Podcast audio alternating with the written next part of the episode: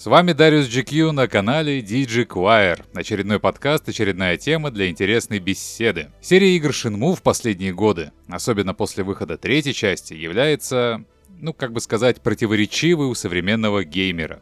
Ведь о первых двух частях игроки старой закалки пели столько дифирамб, вся ситуация с Кикстартером, hype train, а в итоге странный результат, который скорее смутил, нежели порадовал. Обзорщики высказывались либо плохо, либо сдержанно, молодые игроки в основном выражали недовольство. Что же произошло?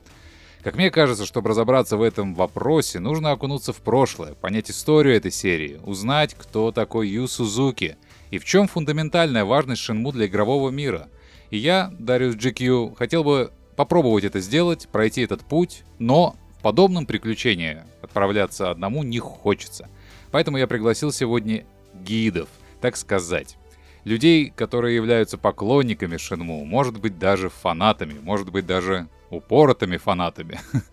И первым гидом уже будет всем известный нашему слушателю человек Фэт Нинджа. Всем привет. Вторым же гидом выступит сегодня такой дебют Дима Шен. Привет. Ребята действительно очень хорошо знакомы с серией, с ее историей, с историей ее создателя, Ю Сузуки. Еще, кстати, немного ребят докину, небольшое такое условие для вас, сайт-квест. Так как я никогда не играл ни в одну из частей Шенму, мое мнение о серии является м, обывательским. Мне бы хотелось, чтобы ваш рассказ смог бы меня заинтересовать и убедить все-таки познакомиться, поиграть. Если, конечно, не во всю трилогию, то хотя бы в какую-то из частей. Заодно и попробовать наших слушателей убедить в этом же. По-моему, будет интересно. Ну ладно. А, во-первых, спасибо еще раз, что согласились поучаствовать в этом безобразии. А во-вторых, давайте уже начнем. И вот я готовился к этому подкасту, составил такой планчик, но хотел бы я вот начать с такой вещи. Ребята, а что такое вот это вот слово «шинму» вообще означает? Вот сколько я его не слышал, я не могу понять, это имя, название или что это вообще такое? Это спойлер.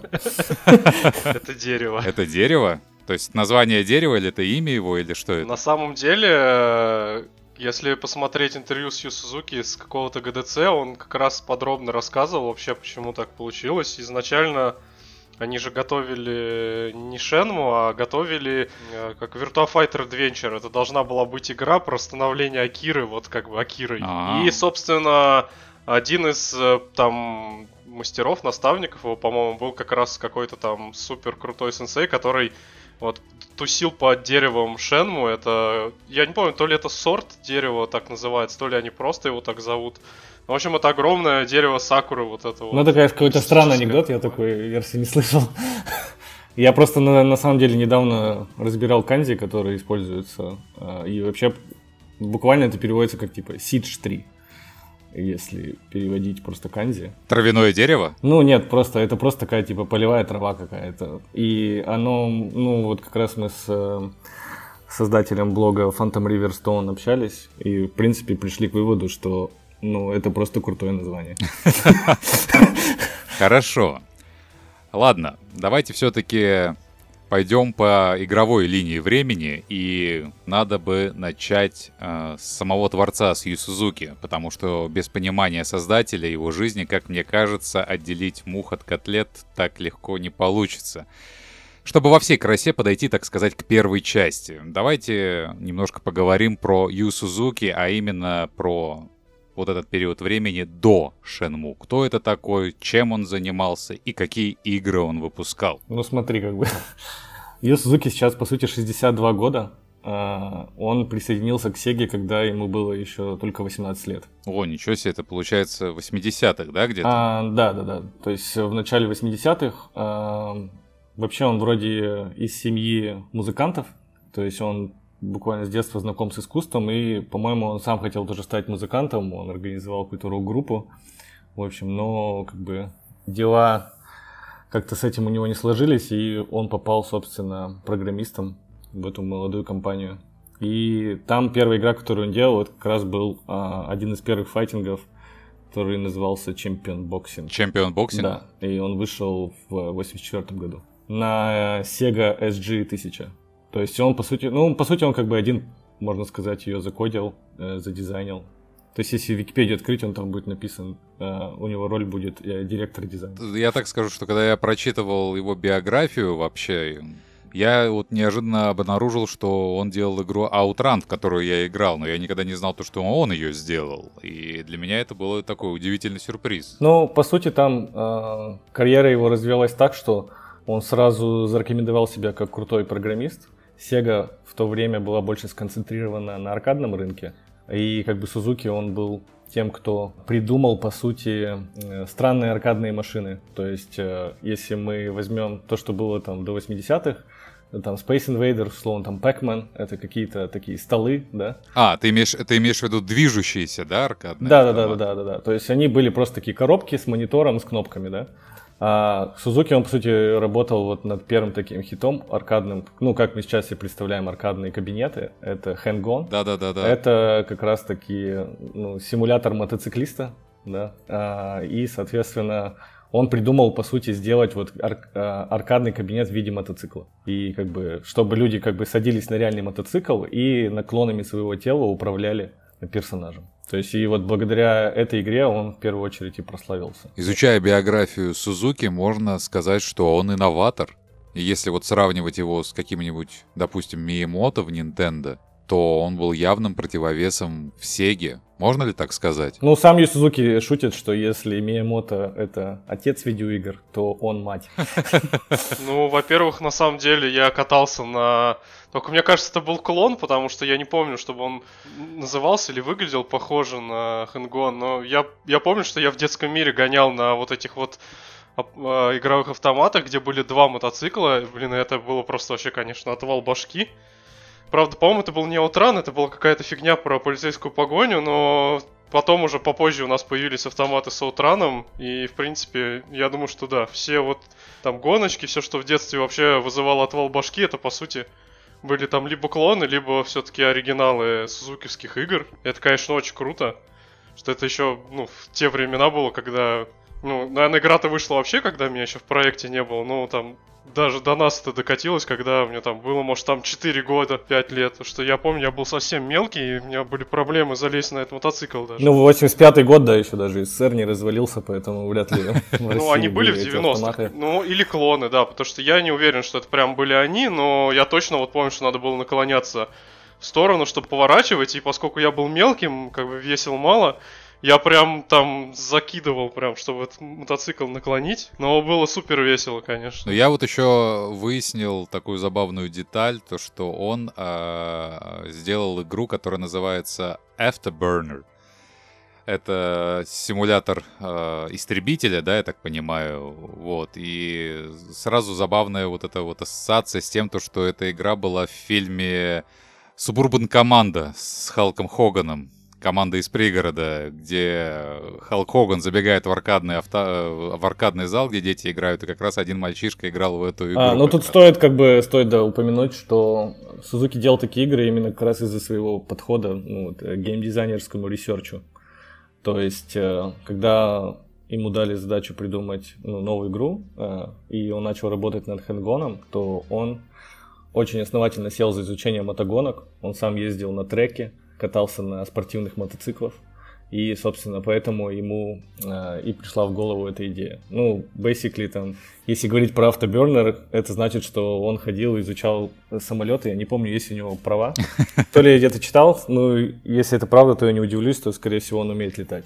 То есть э, он пытается как бы в своих работах передать э, реальные ощущения, ну, это именно от каких-то клевых вещей в жизни. Ну да, если опять же, почитать его историю, и как вот я читал его интервью и смотрел некоторые видео, я удивился, потому что, по сути, каждый его проект, будь то аркадный, консольный, он всегда что-то приносил новое. Ну и... да, то есть ему не интересно как бы делать клоны, там пытаться заработать денег, ну, поскольку он так работал в самой крутой одной компании этого времени, как бы он именно искал вот какой-то новый фан.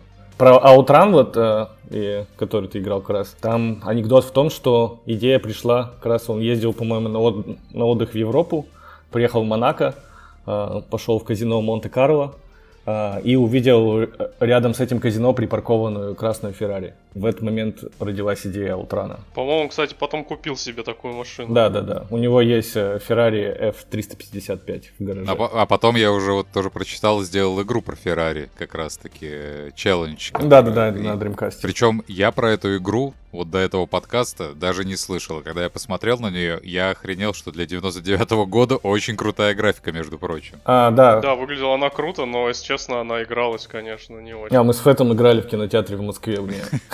Ну вот на этом, на автомате в нее весело играть, а на дремкасте, ну, не хватало ей, короче, руля с педалями, потому что она была жутко хардкорная и ощущалась, ну, короче, как-то, не знаю, как будто на утюге ты ездишь. А я вот в кинотеатрах в Москве и в Петербурге играл в Virtual Fighter, который, по-моему, до сих пор даже у нас можно найти. Я, правда, не помню, скорее всего, пятая часть, но я играл в какие-то предыдущие. Мы вот как раз подходим еще к одной серии, которая, я так понимаю, была запущена как раз в Сузуки, и неожиданный жанр — файтинги — первый трехмерный файтинг. Это какой был? 93 или 94 год, я не помню точно, когда первая часть вышла. И по сути, он тоже является родоначальником трехмерных файтингов. Ну, кстати, вот э, если предыдущие игры посмотреть Сузуки, они все как бы тоже были в 3D. То есть Hang-On, Space Harrier, и Outrun, и Afterburner, везде они пытались симулировать 3D. Ну, с помощью спрайтов, естественно. Но Сузуки говорит, как бы я типа всегда думал в 3D с самого начала, там, и так далее.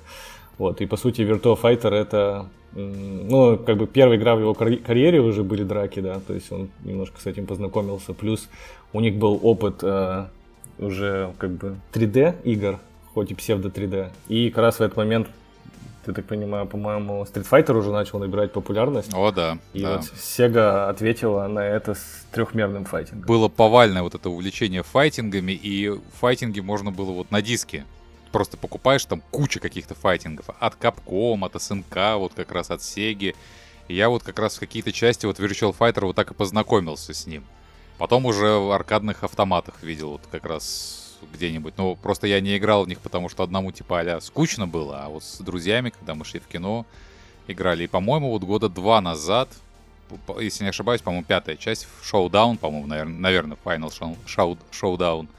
И вот мы даже с ней сыграли в него ну как сыграли, потыкали, помешали. Кстати, в него особо не помешишь, что такой Да, файтинг, он считается одним из самых сложных среди трехмерных файтингов. Это если идти там в сравнении с Теккином и Soul Calibur.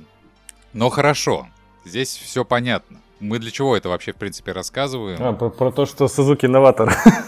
Я, кстати, кстати, помню, да, вот э, один анекдот тоже с Virtua Fighter связанный, что, по сути, как бы персонажей трехмерных не было тогда еще вообще в играх.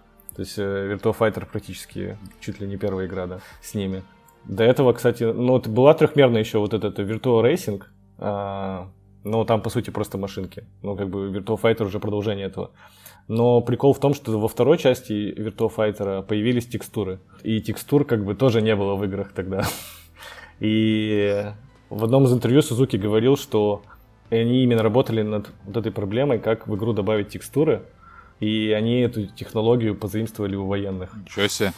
Так вот, не знаю, не знаю бы, как по-другому история повернулась, но вот Сузуки первым успел текстуры имплементировать в игру. Вообще, я сейчас вот это все слушаю и думаю, почему Ю Судзуки не называют гением, как Кадзим? Ну, на самом деле, называют, просто не в России. Да, у нас, во-первых, Dreamcast э, ну, не так популярен, там, как та же PlayStation или компьютер. Да и вообще, в целом, Sega подсдохла, вот, э, к, так сказать, э, к тому времени, когда гейминг стал таким массовым, популярным. Поэтому, ну, Шенму там банально меньше людей играло тот же. А, и Virtua Fighter, кстати, ну, там тоже умер как серия, сейчас его вроде возрождают, но... Да-да-да, был какой-то анонс. Не так много у него. Он, во-первых, супер хардкорный, никогда не был таким там популярным, как Street Fighter или Tekken там, или Mortal Kombat. Во-вторых, он еще и даже ну, свою нишу потерял, по сути. Ну, если говорить э, про нашу страну, то да, потому что, как мне кажется, у нас все-таки, вот если брать трехмерные файтинги, это Tekken, потому что с Tekken третьего, наверное, про трехмерные файтинги у нас узнали массово, завозили как раз и аркадные автоматы, и первая PlayStation. А Virtual Fighter как-то, да, про него слышали, ну, мне кажется, уже больше где-то в нулевых, когда типа искали альтернативу Текину, типа там Soul Calibur, Virtual Fighter. Ну, по сути, четвертая часть, да, на PlayStation 2 нас более-менее привлекла внимание. Возможно, я, кстати, не помню просто куда дальше, потому что я вот помню, что я поиграл во втор... э, ну, первый на эмуляторе, который еще вот совсем-совсем прям такой трехмерный, он даже так забавненько и мило выглядит в третью часть, и вот в пятую я так даже приличненько поиграл уже на Xbox. Ну, я вот как раз четверки начал, и потом уже играл в третью после нее. Просто если говорить про то, что Сузуки не знает у нас, в, на Западе его в зал славы видеоигр внесли еще в 2003 году. Ну, первую, первую эту награду дали Миямото, очевидно, да а потом Сидмайеру, Сакагучи, Кармаку и Виллу Райту, и шестым был Ю Сузуки в 2003. А Кадзиме эту награду дали только в 2016. Но я так понимаю, то, что Ю Сузуки не был на слуху последние годы до Shenmue 3, потому что, в принципе, как бы особо ничем там, по-моему, плотно не занимался, никакие большие проекты не выпускал. Все, что он самое такое культовое выпустил и важное было в 90-х и в начале нулевых — и поэтому вот это, когда вся движуха интернет пошла, там, когда уже все форсятся, он как-то мимо этого прошел.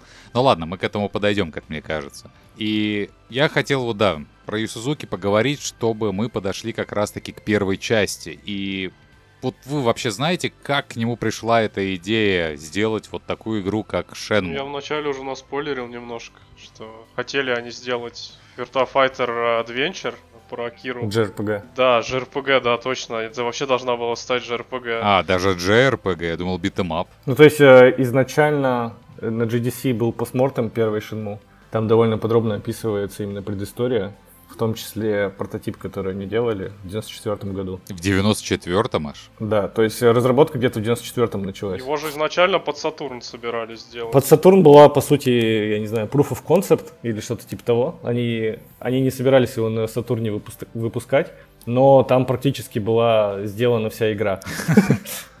А, на диске второй части был ролик Сатурн версии Shenmue. И когда я не знал про это а, в своем детстве, я смотрел э, на него и думал, что это какая-то версия Shenmue для первой PlayStation. Потому что про Сатурн я ничего не знал, очевидно. Ну да, у нас про Сатурн мало кто знал. Ну хорошо, и вот Shenmue, да, он начинает ее делать на Dreamcast. Мы вот подошли к первой части. Релиз этой игры состоялся за два дня до Миллениума. То есть это, по-моему, там 30 декабря. Про что вообще эта игра? Может начать, наверное, с того, как мы вообще решили в нее поиграть. Но я лично помню, что ну, тогда читал этот страну игр, и, и мы, по как раз какой-то купили номер там с корешем. И, значит, пошли смотреть диск и увидели там ролик. И, господи, это, блин, вообще там наконец-то Next Gen. Там PlayStation 2 еще через год только выйдет, непонятно что.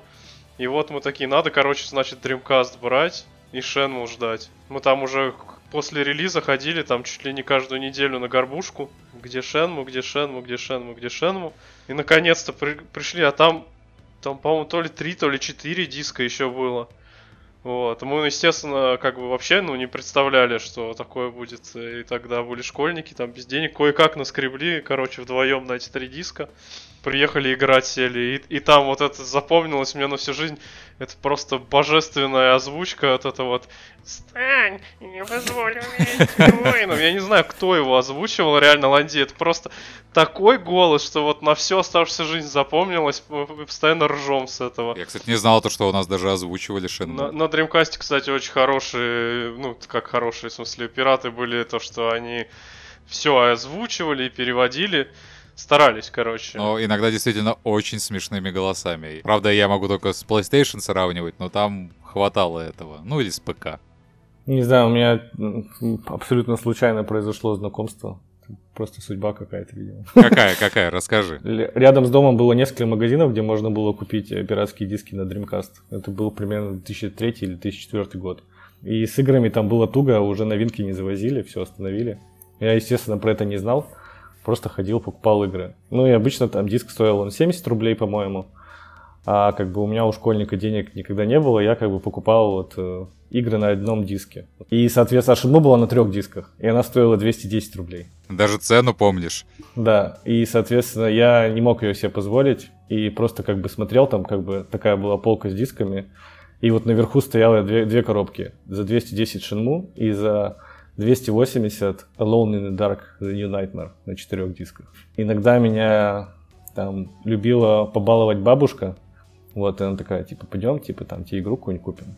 Ну, естественно, как бы я не мог упустить такой момент и попросил самый дорогой диск, то есть Alone in the Dark The New Nightmare. Вот, вот это вообще, да, развилочка не, неплохая. А, вот. В общем, я в него насел играть, оказалось, что там а, какие-то типа диски битые были, то есть одна компания не работала, вторая там наполовину, то есть я что-то недолго там неделю или две гонял в него. Ну, мне как бы игра нравилась, вроде норм, там, типа, побегал, там, зомби каких-то стрелял, страшно, пипец.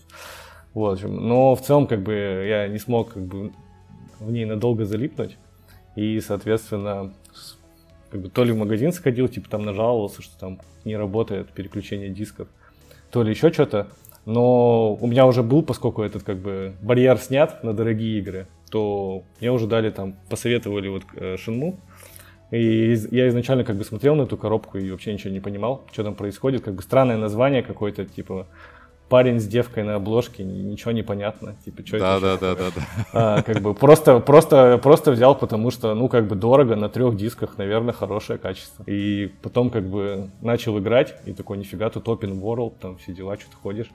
А, причем еще, кстати, изначально там отключены субтитры, я вообще как бы ничего не понимал. То есть э, я не знал даже, как субтитры включить. То есть это был вообще какой-то начало только геймерской карьеры. Ну, у тебя без русика была версия? Не, она была с русиком, но там появлялись э, субтитры только когда ты жал B, то есть для того, чтобы скипать диалоги. Если ты скипаешь диалоги, то субтитры появляются. И я это нашел только спустя там 5 часов игры, условно говоря. Но благодаря этому я думаю, что я потом перепрошел группу, что я полгры поиграл без языка, вообще ничего не понятно было. А потом я нашел, что можно включить субтитры. И тут как бы я решил снова ее пройти. И оказалось, что прохождение меняется в зависимости от того, какие действия ты выбираешь. И как бы здесь уже я понял, что эта игра не такая, как все другие, что у нее есть какая-то нелинейность, симуляция жизни. То есть... Вот давайте вот немножко-немножко, да, поподробнее про это, мне прям вот тоже хочется узнать. Изначально Шенму брали, потому что это вы... она выглядела просто, ну, нереально круто, ну и там какие-то превьюшки почитали, такие выглядят как, типа, какая-то супер игра, надо брать, но когда мы начали играть в нее, ну, там первые, там самое начало мы вместе там прошли, а потом уже, э, когда диском поменялись. Ну, соответственно, там сначала кореш мой проходил, потом отдал мне диск, я проходил. И выяснили мы тоже, что у меня вообще там все по-другому получилось. Мы такие, нифига себе. И после этого мы там еще каждый по 2-3 раза игру перепроходили и постоянно обменивались там деталями, что я вот туда пошел и вот у меня то случилось там. Можно, не знаю, вечером пойти в Дабуиту в бар, там к тебе пристанет алкаш, можно ему там морду дать, можно просто уйти, можно там подраться в баре, там тебе молочка предложат попить, может потом всех там алкашей в баре побить. Вот. А можно не ходить туда и ничего этого не увидеть. И там, в принципе, в игре, ну, там хватает вилок, то есть их реально очень много. Я даже не уверен, что я про все развилки не то что видел, а там даже знаю про все абсолютно варианты, которые там есть. То есть получается, вот то, что вы сейчас говорите, что в 99-м году, ну, давайте возьмем уже 2000-й, это прям реальная игра с таким прям очень живым открытым миром. Вообще крышу сносило, потому что мне кажется, что Европейка вышла попозже, ну и плюс там пока Русик, я может, в конце 2000-го, там, в 2001 где-то вот так вот поиграл в Шенму. И после, ну, это было практически сразу после PlayStation 1. То есть это вообще крышу сносило от игры. Невозможно прям было оторваться, и все выглядело прям как настоящее. А самое смешное, это когда вот я приехал в Японию, я понял, что реально все как настоящее выглядит. То есть Сузуки, вот эта его любовь передавать э, какую-то атмосферу э, реальной жизни – если раньше он делал там, да, ты как там, покатался на байке, сделал симулятор байка, это какой-то один аспект, то тут он прям передал просто вот Токио 80-х годов, не Токио, то есть там кто-то Якус, Якосука, да, там, по Японию 80-х, потому что на самом деле у них с того времени, ну, сохранились прям райончики вот такие вот, вот где вот все то же самое до сих пор. Такие же ограждения стоят, вот эти магазинчики маленькие там с роль ставнями, эти вот все прям, ты когда попадаешь в это место, это прям вообще, и ты понимаешь, насколько досконально они все вот это воссоздали, всю эту атмосферу, при том, что и какое, ну, железо тогда было слабое, да, сейчас как бы open world игры на там современные, и то во многом выглядят упрощенными по сравнению с Shenmue. Ну да, это то, о чем я говорил, это именно подход Сузуки к ресерчу. То есть, если там, когда он делал а, аркадные экшены, он ресерчил, ну, то, чем ты управляешь. Когда он начал делать файтинг, он начал ресерчить боевые искусства. И в начале 90-х он впервые едет в Китай, чтобы посетить разные монастыри, э, попрактиковаться э, с мастерами, узнать, как что вообще работает. По-моему, мы там даже ребро сломали в какой-то момент. Да. И если с э, Virtua Fighter он хотел передать разные стили, и ему очень важно, важно было аутентичность движения. И вообще как бы motion capture, а, они одни, по-моему, самые первые использовали для того, чтобы записать движения мастеров. То с Shenmue а, он пошел дальше, он, ну, поскольку он любит разбираться именно что к чему, он начал изучать боевые искусства и понял, что это как бы не просто там, типа, по морде, по морде бить, это еще и философия. И, по сути, вот Шенму, она про это и есть, то есть она вот про боевые искусства в реальном мире. То есть, э, несмотря на то, что там герой, он там, может драться, да, но он не может драться со всеми, он не дерется с каждым гопником.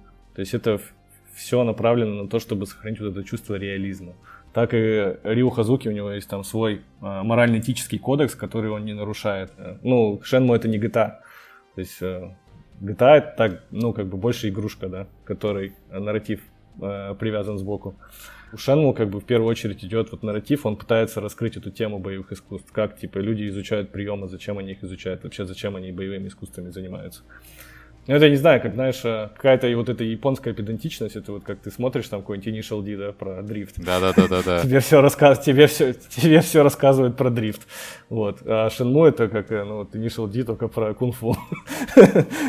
То есть мы в игре изучаем боевые искусства, получается, да, в течение игры? Да-да-да. Да, причем да, и да, фигурально, да. и в, в прямом смысле тебя там учат всякие мастера, причем мастерами кунг-фу там оказываются самые неожиданные персонажи. Один там, по-моему, самых крутых читерских ударов. Двойное торнадо. Тебя учит продавец хот-догов Том, который приехал из Америки. И это супер крутой удар. И ты потом их тренишь, то есть там, когда надо, например, дождаться какого-то времени, там, чтобы расследование продолжилось, чтобы ты, тебя, ты можешь пойти там в аркадки поиграть, там как раз, кстати, все сузукивские игры есть там Space Harrier, по-моему, был. Ну, Outrun, э, да. Outrun, еще ну, что-то. Ну, Sp- Afterburner вот. во второй а, части. А, то есть был. он св- свои игры в Шинву, да, как бы закинул? Это, кстати, тоже, тоже была, да, тоже была инновация, что мини-игра... В игре. Ремарку сделаю по поводу Якудзы, какая-то часть, я не помню какая, то что на боксе можно было Virtual Fighter по обратке сыграть, а на Соньке можно только через Якудзу. Покупаешь Якудзу, и в самой Якудзе можно Virtual Fighter поиграть. Да, типа, да, да. Да, да, да. Просто я вот как раз сразу подумал о Якудзе, то, что в Якудзе есть такая фишка, и я так понимаю, то, что она как раз-таки перетекла из Шинму. Ну да, да, да. Ну, по сути, во всех Якудзах эти те же самые игры остались. Э, Space Harrier, Ну да, но к Якудзу мы, мы, к Якудзу мы еще как раз подойдем. Такой у меня вот вопрос. Мы вот сейчас говорим, вот вы рассказываете, все интересно, но какие могут быть у этой игры минусы? Понятно, что вам нравится, но если вот попробовать немножко объективно взглянуть на игру. Это, это, это легкий ответ. Ой, фу, легкий вопрос. На самом деле. Да? А, нужно понимать, да, что Шенму, короче, это вообще игра не для всех. Это как бы немножко поварившись э, в геймдеве, как бы э, она не для широкой аудитории, я бы так сказал. Плюс это первая open world игра, поэтому многие вещи, которые в ней сделаны, их не было до этого. Поэтому там есть э, геймплейные просадки, ну именно вот по пейсингу, я бы так сказал. Когда сюжет останавливается, тебе по сути нужно просто убивать время. И ты не, ты не можешь его никак скипнуть. И ты можешь либо как бы драться с воздухом на тренировочной площадке, потому что, как я уже говорил... Качать обилки. Да, да, качать обилки. Либо ты можешь играть в мини-игры. Больше ты ничего не можешь делать. Ну, ты можешь еще, конечно, ходить ко всем, подходить к каждому прохожему и жать А, и смотреть, что он тебе ответит. Но это Ну да и да, да, очень ну в первое время прикольно. Да, да, да. Ну, я имею в виду, если сравнивать с, ну, современный гейминг, да, и те времена я не беру, потому что, мне кажется, в те времена нам вообще все нравилось такое новое. И... Даже в те времена, на самом деле, я помню, на форуме кто-то писал, что Шенму говно, потому что там нельзя прыгать, и мне кажется, несмотря на всю абсурдность этого высказывания, это очень хорошо характеризует то, что люди, которые, ну, любили экшен чисто какой-то такой, да, геймплейные игры, они, им не очень нравился Шенму, потому что он довольно медленный, и, ну, по сути, ты большую часть времени ходишь и разговариваешь, там, как бы ты по- походил, провел расследование, с кем-то поговорил, там поиграл в Outrun, потренил удары, потом пошел, надавал кому-нибудь по морде и снова пошел поговорил. Там очень много заставок, очень много диалогов. То есть это прямо вот такой интерактивный детектив э, слэш-файтинг. Потому что, в принципе, там, ну, как под э, современные рамки open world даже, наверное, она не подходит, потому что ты не можешь там идти заниматься чем хочешь. Да, там большие локации, там хор- хороший sandbox. На те времена вообще, конечно, там, ну, башку срывало. Но сейчас, даже сейчас, ну, там, в принципе, неплохо. Можно там погулять, что-то поисследовать. Хотя, конечно, уже со временем кажется, что локации не такие большие. Но в те времена это было прям. Ну, графика там была действительно крышесносной просто по сравнению с другими играми. И я, конечно, понимаю, что потом уже нагнали такой же уровень. Я вот, как не помню, Код Вероника, она... В Код Вероники просто только в заставках был крутой графон. Не-не-не, я, да, но я имею в виду то, что... Но персонажи там классные были, да. У меня есть любимая cool story вот про то, чтобы люди понимали, насколько вообще графика на то время была крутая.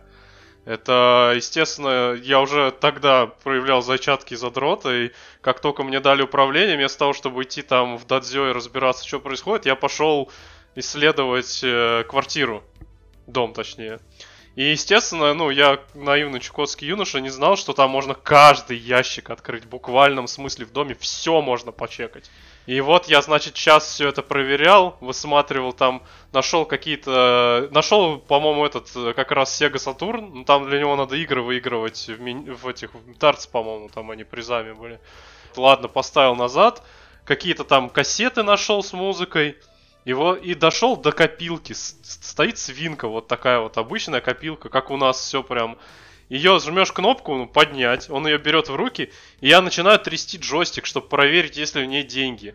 Вот как бы у меня вот просто полное погружение случилось. Я понимаю, что я трясу джойстик, думаю, я что, тупой, что ли? А, Кстати, ты сделал хорошую подводку для еще одной фичи, которую я, как прочитал, э, Shenmue принес, вернее, не то, что принес, а популяризировал, как я можно, наверное, так сказать. Это QuickTime Event. Да, Это была первая большая игра с QuickTime ивентами. по-моему, это была вообще первая игра с QuickTime ивентами. Не, ну был еще Dragon's Lair, А, да. аркадный да. автомат. Но он, в принципе, был тоже популярный, но это, по сути, как бы... Dragon's Lair это полностью кинцо, конечно. Вот. За, как бы, в Shenmue QTE это, не знаю, там, 5% игры. То есть, подожди, ты говоришь, ты тряс пад?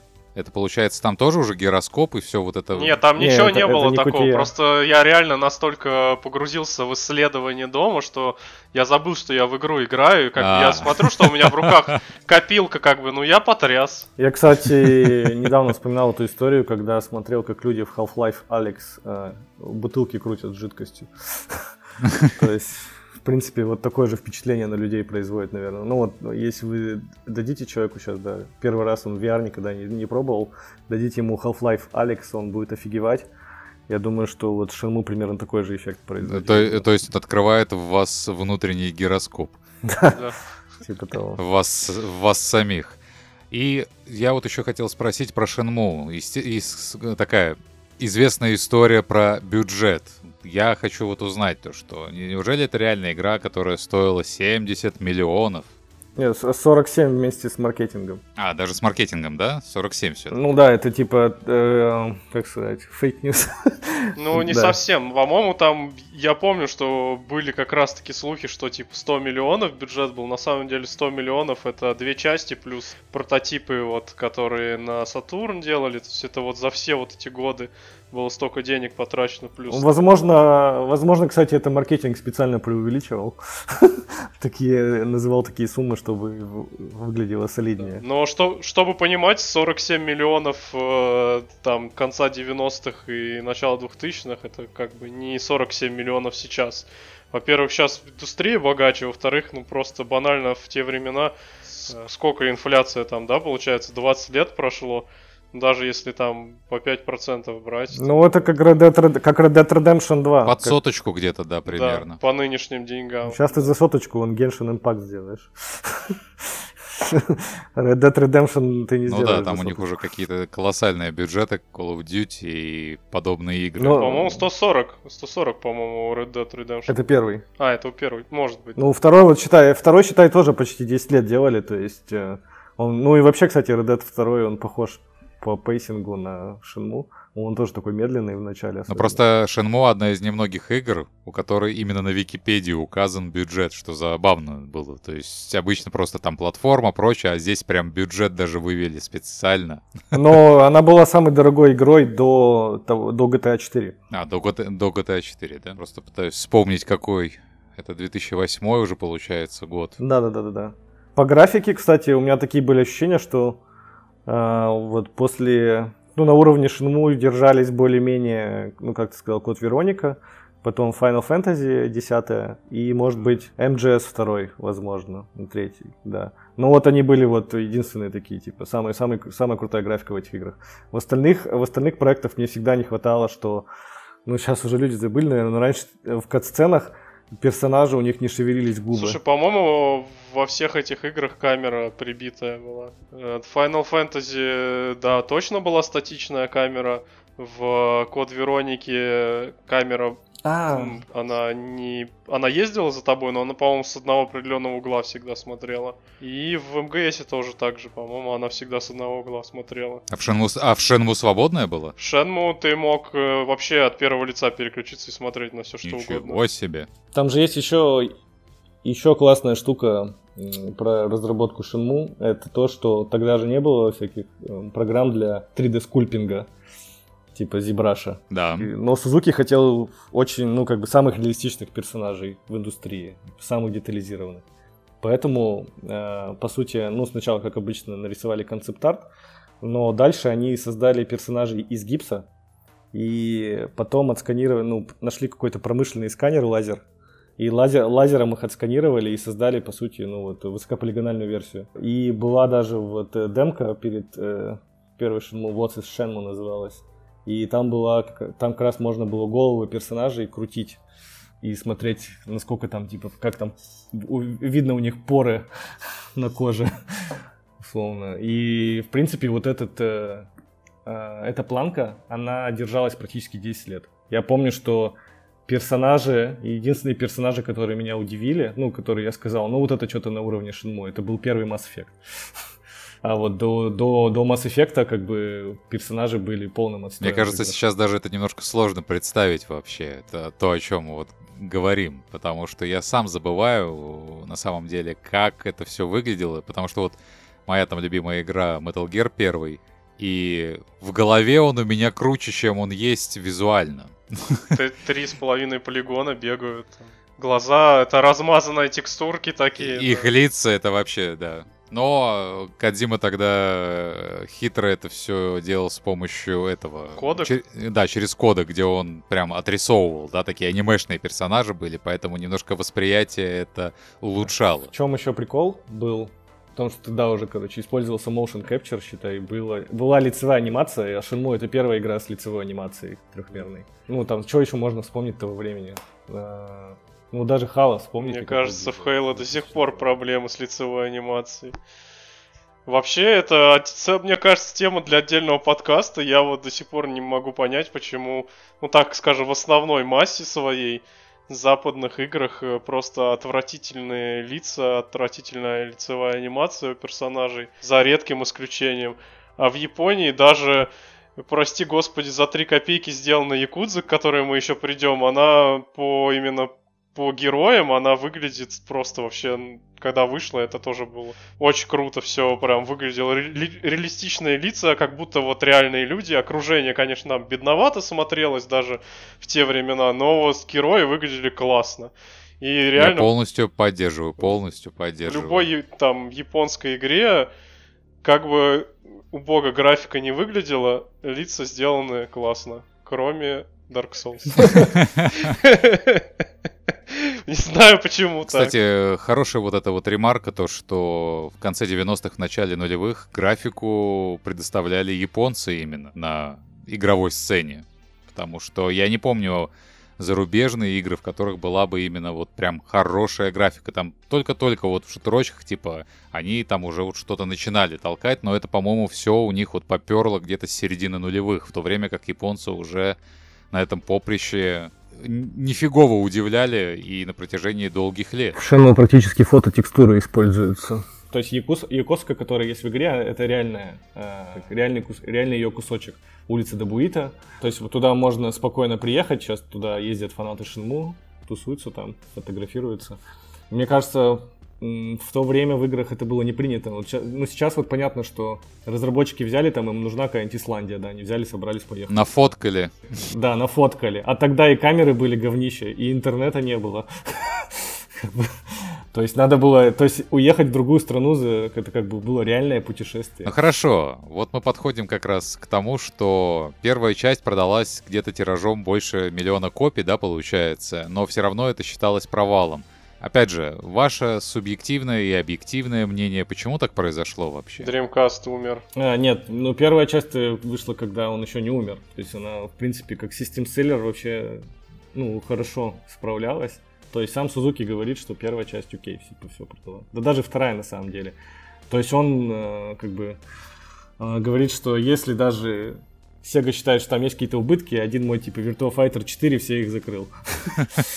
Ну, в принципе, она нормально продавалась для своего времени, то есть понятно, что это не Final Fantasy. Ну и говорю, что это, в принципе, там сюжет у игры достаточно нишевый, то есть и это не какой-то там типичный шонен, да.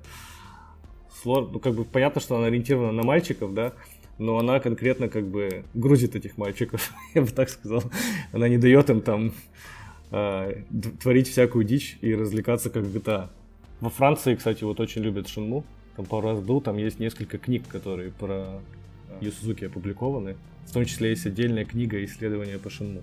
Эта книга, в принципе, написана так, что как будто там это какой-то там мастер-художник создал там великое произведение. Ну, то есть там разбор полетов, да, прям конкретный такой. Ну, вся, история разработки плюс анализ с точки зрения там, ну... Кстати, ты прикольную вот вещь сказал, то что да, если так получается, то Шинму в целом э, продажи устраивали и Сузуки, поэтому он начал заниматься второй частью. Но я хотел вот узнать, а он сразу планировал несколько частей или это... Да. То есть это он прям планировал большую историю. Ну, да, это огромный эпик, там он разбит на несколько актов. То есть к чему потом индустрия пришла там с, с эпизодами Half-Life, э, Telltale играм. Ongoing история, которая как бы на одном движке ты просто выпускаешь эпизоды. Ну, на самом деле же там Sega много, Sega много чего такого крутого придумала в то время. Там тоже Fantasy Star, там первое ММО, да. Я, я боюсь говорить Fantasy Star, когда Фэт рядом. Да, да, ну, кстати, нормально, видишь, Sega исправляется, Fantasy Star релизнули на Западе. Мы, кстати, не сказали ничего про сюжет, а в чем вообще сюжет первой части Shenmue? А, сюжет в том, что там Рио Хазуки приходит к себе домой. Ну, Рио Хазуки обычный японский школьник. А, он, шко- он школьник, да? Ну, ему 17 лет, он типа закончил школу, ему нужно поступать в универ. Вот. Но вместо этого он приходит домой, видит, что там все разбито, а, экономку побили, ученик его отца, да, его тоже побили. Нет, да. он видит, как он вылетает просто из дадзё. Да, да, да, да. И все, он приходит и наблюдает сцену, как а, какой-то китаец требует зеркала и убивает его отца. В процессе Рил тоже отлупил этот китаец. Да, Хазуки не хочет как бы вмешивать полицию, он пытается а, отомстить и найти убийцу и разгадать загадку, почему его отца убили. какого-то зеркала. Ну, кстати, сюжет, напомина... сюжет напоминает такие гонконгские фильмы 80-х, 70-х, то, что вот месть такая есть там за учителя, за отца, и ты тренируешься. Ну, так это и есть как раз, да, фильм про 80-е годы, по сути, да, про боевое искусство, только он не просто там такой попкорн-блокбастер, там, набить себе морду, а ну, начинается он так же, а развивается он такое в глубокое философское произведение, там с немножечко мистикой, там где мы не знаем, чем сюжет кончился до сих пор, поэтому не, можем сказать, э, как бы чем все закончилось. Вот либо э, аниме выпустят э, с продолжением, либо после аниме, может, у них там снова с деньгами получше будет и четвертую часть выпустят, и наконец-то мы до досмотрим, чем все закончилось. Так он в первой части ввалил этому говнюку или нет? Нет, его там даже, он даже его не встретил. Там, как бы, да, спойлер-алерт, в первый раз ты видишь э, глав злодея в конце второй части один раз, и он улетает на вертолете и машет тебе ручкой. Хорошо, хорошо, давайте тогда ко, вто- ко второй части подойдем. Да, много, много спойлеров в нашем подкасте. Да, нет, спо- спойлеры будут, я об этом... Смотри, э, просто первая часть, она называется Chapter One Юкоска. То есть это чисто первая глава, из предполагаемых 16. Но это, по сути, просто первая глава. Вся игра — это первая глава. Да-да-да, это просто пролог, 20 часов пролог. Хорошо, и подходим ко второй части по сюжету. Потом идет вторая еще, есть еще вторая, второй чаптер, его вообще вырезали. И третья часть начинается с третьей. И там третья, четвертая, пятая и шестая, по-моему, главы входят во вторую часть. То есть, получается, вторая часть начинается с третьей главы? Ну, это вторая глава, это, по сути, филлер эпизод. Его просто оставили как типа в комиксе. Там с Xbox версии игры шел комикс. Там можно было посмотреть, что произошло. Там просто как бы происходит джампкат, такой достаточно большой. Вот. Ну, как бы, и просто показывают, что было в этом джампкате. Блин, я на самом деле вот сейчас подумал, и получается, что Шенму это на самом деле гаремник, а не Сёнин. Потому что в первом Шенму э, у него есть подружка там со школы, с которой у них там есть не- некоторое напряжение такое, намекающее. И ее там похищают бандиты, и ты даешь им там по морде всем, и уезжаешь с ней закат на мотоцикле. Во второй части у него сразу две подружки. Одна там мелкая, которая в него влюбила, влюблена, там прислужница в храме. И вторая это такая женщина-огонь на красном мотоцикле. И в третьей части у него, собственно, очередная романтическая линия. Вот мне кажется, что то ли это гаремник, то ли это клон Голден Боя. Ну, не знаю, не смотрел это, но э, вообще похоже больше на Сёнэн, потому что в принципе романтической линии, я бы так сказал, ее особо-то и нет. Его интересует сила. Да, его, его интересует месть. И как бы все девушки, которые обращают на него внимание, он тупо игнорит их. Но э, я, кстати, вот э, одна знакомая как-то сказала недавно, в чем разница между первой Шенму и Якудзой, например, да? То есть э, в Якудзу ты играешь, и вокруг происходят мемы. В Шенму ты просто говно, типа жизнь отстой, типа очень все грустно. Это какой-то такой, знаешь, да, Депрессивненько. Левия- Ле- Левиафан Звягинцева, да, там. Если бы Шенму была в России, главный герой бы просто литрами пил водку. Но я так понимаю, юмор-то все равно в Шенму Ну, остается. Да, там есть, да, там, да. Ну, мне кажется, его там вот ровно столько, чтобы он, ну, как бы, сколько надо. Чуть- Чуть-чуть такое разбавить какие-то местами там сложные Учитывая, что мысли. там с- 70% игры там ты условно ходишь по улице, да, а атмосфера как бы полный депресняк, то есть это игра начинается осенью, и там часто идут дожди, серое небо, а, то ты как раз вот больше погру- погружаешься именно в эту атмосферу, что все, все плохо, отца убили, непонятно, что делать. То есть там еще и погода в реальном времени. Да, да. Она еще и синхронизирована с реальным календарем тип, тех лет. Там, то есть, прям они взяли погоду за типа сколько-то лет и за- закинули списком в игру. Нифига Там себе, прям они там запарились вообще. все совпадает с реальностью. Вот. Как бы, ну, есть люди, которым Шенму не нравится, есть люди, которые без ума от Шенму, и нет там людей, которые такие, ну, типа, ничего, игра такая неплохая, потому что если ты пережил какое-то там, ну, изначальную нелюбовь к медленным играм, то ты начинаешь эти все детали начинают на тебя наслаиваться, и даже если ты не знаешь, что там реальная погода, ты все равно такой, о, там каждый день, ну, типа как в жизни все. Там то дождик, то снег идет, то еще что-то. А потом, когда ты узнаешь, что это еще и совпадает вообще с реальностью в один в один, ты уже начинаешь просто восторгаться, сколько сил люди потратили, вообще как они заморочились. Э, Здесь еще есть, да, тоже важное отличие между первой и второй частью. Что первая часть, она создавалась, то есть э, э, сюжет, который происходит с главным героем, он по сути, ну для этого мира, э, в котором он находится, он второстепенен. То есть жизнь там не останавливается. То, что произошло с Рио, это его личная трагедия. Остальные все люди, они ходят на работу, они просыпаются в одно и то же время, да. То есть жизнь идет своим чередом. Это такая японская провинция. А Рио, он единственный, кто как бы гоняет, там всех расспрашивает э, и за счет этого выделяется. Специально для этого э, разработчики сделали, кажд... ну, прописали характер вообще каждого жителя этого района. То есть э, с первой части ушел, сама игра была на трех дисках, но был четвертый диск Shenmue Passport. И на Shenmue паспорте была биография всех, э, всех NPC в игре, которых было больше 200 штук в том числе их там дата рождения, возраст, э, место работы, кто он по гороскопу и, и с кем он в отношениях, условно говоря. С ума сойти. И, соответственно, у каждого, у каждого NPC есть свой дом, то есть э, все, все коробки, которые там стоят, то есть в них, в каждую дверь можно постучаться, но там никого нет. Но там их нет не потому, что там никто не живет и это не продумано, а потому что человек, который которому принадлежит эта квартира, да, он на работе. И ты, по сути, можешь э, утром прийти, к этому дому и проследить, как этот NPC идет на работу. И у всех э, свое расписание индивидуальное. На работе. Да, да, да. И это расписание также погода на него может влиять. То есть люди берут с собой зонтики, если идет дождь.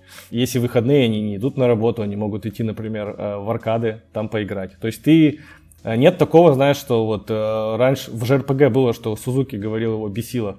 То, что ты приходишь в город, да, и там, типа, торговец, он всегда стоит в одном месте. И как будто бы у него нет своей жизни. Поэтому он очень много времени убил на то, чтобы вот сделать вот эту симуляцию. Звучит как лучший open world ever. Но на самом деле вот в Red Dead Redemption пытались это сделать. Они, по-моему, говорили это в интервью, что у нас будет тоже, типа, там, у всех свое расписание, но в итоге оказалось, что это не так. Это был какой-то вброс. Скорее всего, они это пофичекатили, потому что просто не успевали. Может быть, это казуальному геймеру сейчас и не надо, хотя я могу и ошибаться. Не знаю. Мне кажется, это просто э, раз... стоимость э, такой разработки в разы дороже, а выхлоп, ну, как бы, окей, кто-то это заметит, и там, может быть, журналисты про это напишут, и это какой-то публисти тебе даст. Но в целом, конечно, для большинства игроков, ну, это не важно. Это какая-то, ну, мелкий бонус. А, а стоимость у него при производстве очень большая. Поэтому надо быстрее бежать башни захватывать. Да, то есть э, во второй части отказались от этой системы уже, потому что вторая часть выросла по размеру во много раз, и ты уже оказываешься в другом городе. С другой стороны, но это не твой район, то, то как бы понятно, что ты там никого и не знаешь.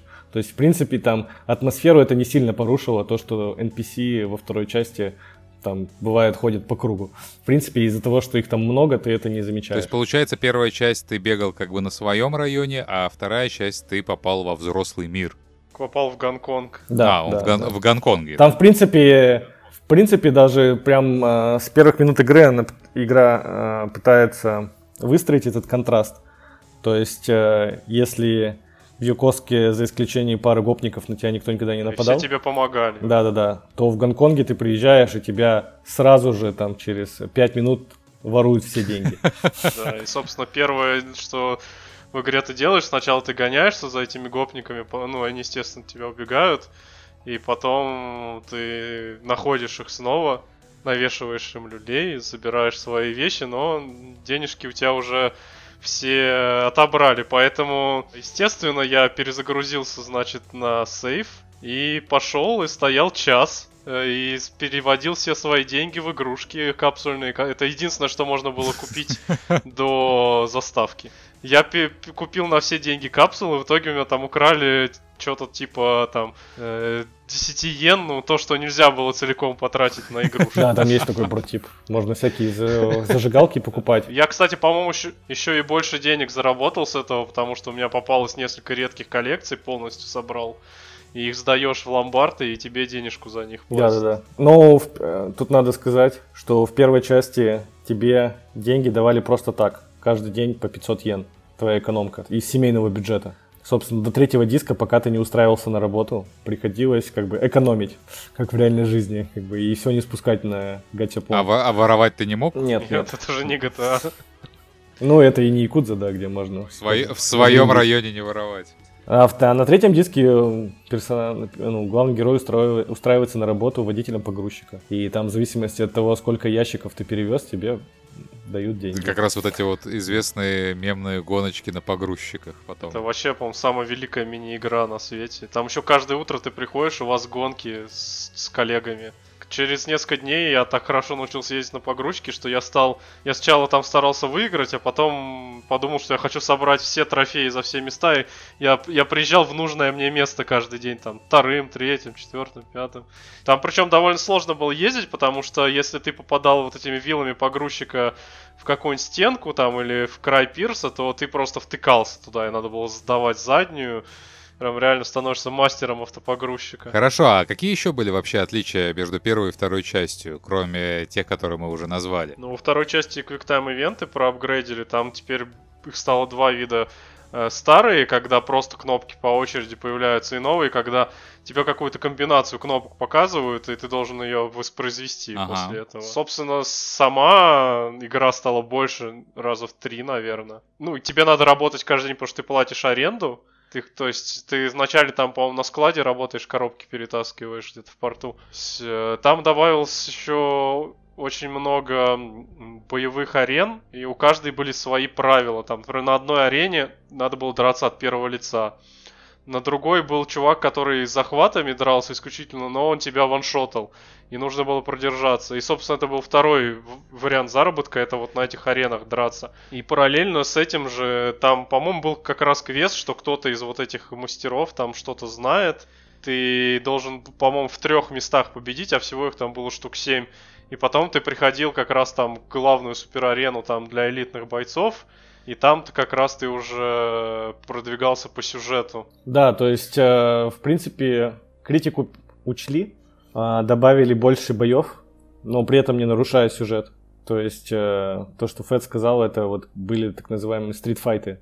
То есть, были специальные арены, где какие-то боевые мастера тренировались и бросали тебе вызов. Но это все включалось в систему гэмблинга. То есть во второй части появился гэмблинг, по сути. То есть э, были всякие разные азартные мини-игры, где можно было выиграть денег. Это потом тоже в Якудзу переехало. И, соответственно, одной из этих мини-игр был Lucky Hit в том числе. Тоже минная штука. Если в Lucky Hit устроиться работать, а не играть, то можно очень много денег было поднять, потому что приходили NPC и можно было их обувать.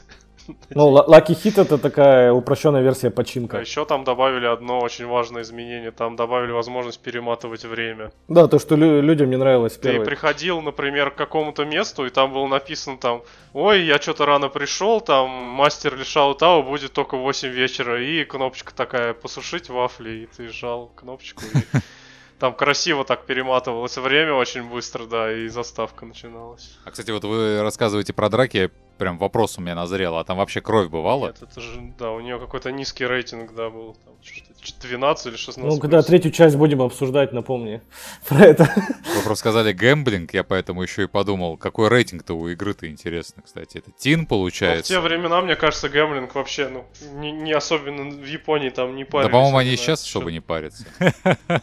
Ну вот мы, кстати, вот подходим все-таки, да, я вот понимаю там про сюжет, про игровой процесс, и как бы вот вторая часть, она вышла в 2001, по-моему, да, году, и вот есть как бы две части, и Sega, по сути, она в 2001 умерла или в 2002? Ну, Dreamcast, да, в 2001 свернули. В 2001 свернули. Соответственно, как я понимаю, Sega больше не планировала выпускать Shenmue, потому что поняли, что не особо им это выгодно.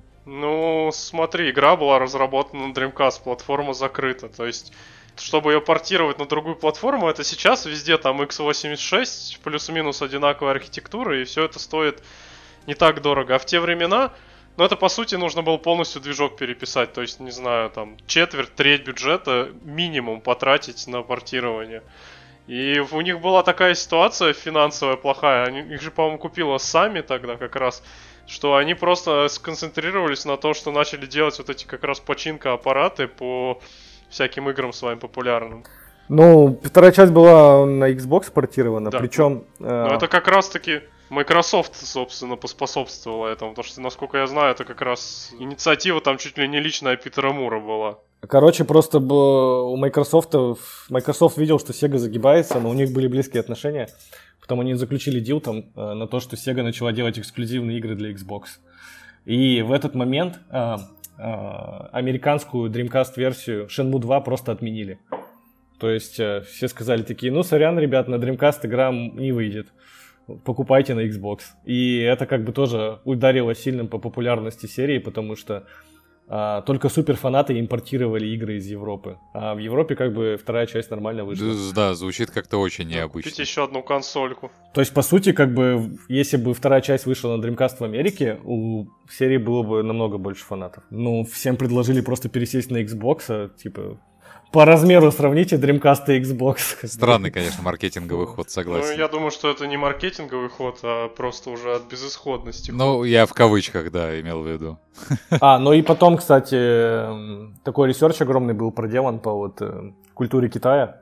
И рынок э, игровой в Китае ну, онлайн-рынок начал расти. Sega, короче, отправила Suzuki делать Shenmue Online для китайского рынка. Shenmue Online? Да. Да, то есть это да, была... даже CG-ролик был, он довольно неплохо выглядит. То есть это была ММО во вселенной Shenmue с, с большим бюджетом достаточно. Ничего себе. И, и что с ней произошло дальше? Ее, ее отменили.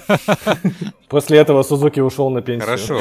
Вот это вот межсезонье такое, это получается сколько Ю Сузуки ничем не занимался, так можно, можно ли так сказать? Но у него был, эм, опять-таки, был инновационный проект после Shenmue 2, как-то файтинг для тачскринов, как-то называется Psy-Fi 2 или что-то типа того. Короче, странное название. А, но это был файтинг для именно, который использовал тач интерфейс. Для смарт... До... Да, а. за, за, за 7 лет до айфона за 7 лет до айфона он экспериментировал уже э, с подобными устройствами. И как бы игра вроде как была прикольная, там какие-то анимешные девочки сражались, по-моему. Но проблема была в том, что технология еще была сырая, и экран, тач, ну, тачскрин сильно грелся. И поэтому люди, которые играли в эту игру, они реально обжигали пальцы. Горячая игра в прямом смысле слова. И потом, поэтому ее пришлось отменить. И потом Сузуки занялся Shenmue Online, несколько лет ее разрабатывал, и ее тоже закрыли. И поэтому как бы он выпал на 10 лет, по сути. А то есть по игре вообще нет ни демок, ни прототипов никаких, ничего? Кроме CG-ролика? Не, есть, есть прототипы, да. Там можно побегать по всяким локациям Китая, изучать кунг-фу. Но там, э, по сути, от Шенму было только название и герои. То есть они просто пытались как-то, я не знаю, просто им, видимо, было жалко все это выбрасывать, и как-то там нашли вот рынок, подумали, что вот раз игра про Китай, вот китайцам зайдет, давайте ММО сделаем. Это, кстати, это какой год был? 2006 примерно. Я, кстати, вообще не знал про Shenmue онлайн. Даже не слышал. Я бы, наверное, не стал в нее играть. Вот бы все равно бы стал бы Конечно, играть. бы, да. Я, конечно, бы я стал в нее играть, но она очень плохо смотрелась. Хорошо, но я не хотел бы подойти теперь к серии игр Якуза, потому что мне кажется, было бы логично немножко и про эти игры поговорить, потому что они как раз появились после Шенму. Очень похожий, если так можно сказать, почерк. Как будто видно, что человек вдохновлялся играми серии Шенму. Что вы можете сказать и сравнить вот эти две серии? Ты правильно сказал, что человек вдохновлялся Шенму, потому что на Гоше, собственно, ну, продюсер Якудза, он работал над Шинму. А, да, даже так, да? Ну, он был тоже там одним из продюсеров, по-моему. Шинму, на самом деле, она была в продакшн хеле, то есть ее никак не могли закончить.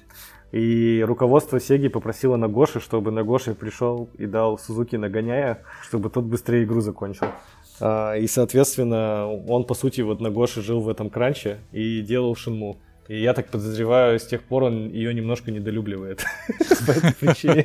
Но поскольку как бы делать Shenmue 3 было супер дорого, да, то есть по сути на Xbox рынка не было, а портировать на PlayStation 2 без э, каких-то не порезав графику было практически нереально, да, и переписав движок то, соответственно, проще было сделать новую игру. И, соответственно, пока там Сузуки был онлайном своим занят, ну, все еще продолжал Шинму делать, по сути, то как бы Sega увидела, что на Западе GTA набирает популярность, у них есть э, open world движок, да, Shenmue уже опыт, и как бы здесь нужно было просто взять и сделать что-то. Экспертиза еще у них есть, это на самом деле очень важно при разработке проектов, когда вот, да, Нагоша работал на Shenmue, то есть он уже все грабли там собрал и знает, как сделать там дешево, быстро и красиво все. То есть э, Якудза это была уже такой больше коммер- коммерческий проект на основе шин, ну, опыта, который они получили Шинму и тех выводов, которые они сделали. То есть взя- взяли уже гораздо более популярную тему, никого не догрузили философией боевых искусств, вот нормально, бандиты. Да, я помню в нулевых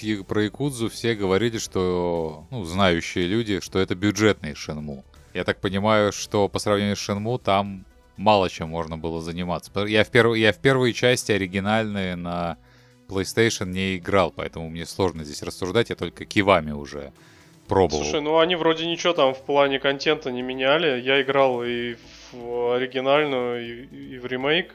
Ну да, она создавала такое впечатление, что все как-то подешевле, не было какого-то такого, даже не то что размаха, а какой-то, знаешь, глубины за вещами. То есть все выглядело как декорации, но при этом во-первых, у Якудзы какой-то сценарист просто божественный, потому что это, наверное, единственная игра, которую я до сих пор прохожу с сайт-квесты «Подай, принеси» и получаю от этого удовольствие, потому что каждый раз тебе за них платят просто какими-то безумными диалогами, заставками, вот, которые как раз потом на мемы расходятся. И да, в принципе, я люблю и Якудзу, и Шенму, но это совершенно разные игры, в которых, на самом деле, кроме того, что и та, и та это open world симулятор Японии особо ничего общего-то и нет. Ну, больше. да, в Якудзе же тоже вот эти вот все локации, Осака, ну, а Токио. Ну, они, по они почти реальные, да, потому что Камуручо это на самом деле, по-моему, то ли Кабукичо, то ли, ну, да, есть прямо районы, из которых э, брали Якудзу, но там очень много выдуманных локаций. Короче говоря, вот Якудза это такой уже больше entertainment, так сказать, хороший entertainment, но она вот создавалась именно для того, чтобы развлечь людей, условно. То есть э, у Shenmue тоже есть такая функция, да, но в первую очередь она должна была как бы продвинуть индустрию, продавать Dreamcast, показать вообще будущее жанра.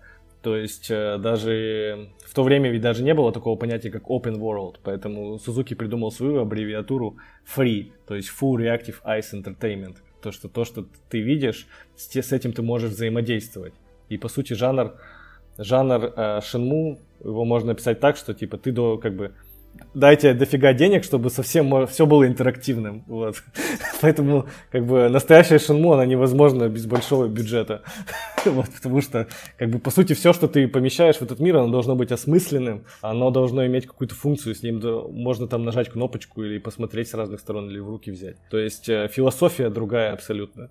А в Якудзе как бы это уже... Якудза, если... Ну, ты как раз сказал, что в оригинал не играл. А оригинал, он как раз таки выглядит как JRPG в, в реальном сеттинге. То есть там же была камера, как в Resident Evil, там были random encounter ы, вот, там были диалоги текстовые. То есть это уже как бы такая более традиционная игра. И от Shenmue там только то, что ты, это все происходит в одном районе и э, кат-сцены по сути. Ну и то, что ты дерешься еще как бы beat 'em up. Но beat 'em up в Якудзе, он идет из э, другого проекта Нагоши, Spike Out, который был на Xbox и на аркадах. Файтинг, он э, выстроен по-другому, не так, как в Shenmue. Если в Shenmue у нас э, движок Virtua Fighter 2, а, то Spike, Spike Out это именно такой типа button Ну да, и я вот тоже заметил, так вот, если можно скажу, то что в Shenmue битва ощущается вот как, как будто это файтинг, а в Якудзе как будто Dynasty Warriors. Прямо волны ты такие бьешь, а там в толпы народу укладываешь, а в Shenmue я как-то, по крайней мере, то, что видел, похожего ничего не замечал. Ну, кстати, прикольно, что вот сейчас новая Якудза, она как раз, по сути, стала JRPG с пошаговыми боями. Это который Year Dragon, да? Да, да, да, да, да. Прошли полный цикл. Я как бы вообще не сожалею, что там нету этой боевой системы, потому что система Якудза мне вообще не нравится. Вот, я поддержу. Я плююсь каждый раз, когда бьюсь с боссами, потому что я вообще не люблю в играх там, когда у врагов супер арморы, когда босс такой, ну, извини, прошло 15 секунд, у меня откулдаунилась обилка, сейчас я буду, значит, показывать красивые анимации, а ты там сиди в углу терпи, и ничего сделать ты мне не можешь, потому что я босс. Я вот такое не люблю, я люблю, когда боевка проактивная, как Ninja Gaiden, когда любой босс какой бы он страшный не был, чем бы он не махал, если ты реально вовремя уворачиваешься, контратакуешь его, ты, ты можешь вообще ни секунды не стоять на месте и там зарезать его моментально. Поэтому, конечно, боевка в Якудзе, ну, такая она, нормальная, так скажем, но ничего особенного. Удовольствия от нее особого никогда не Хорошо.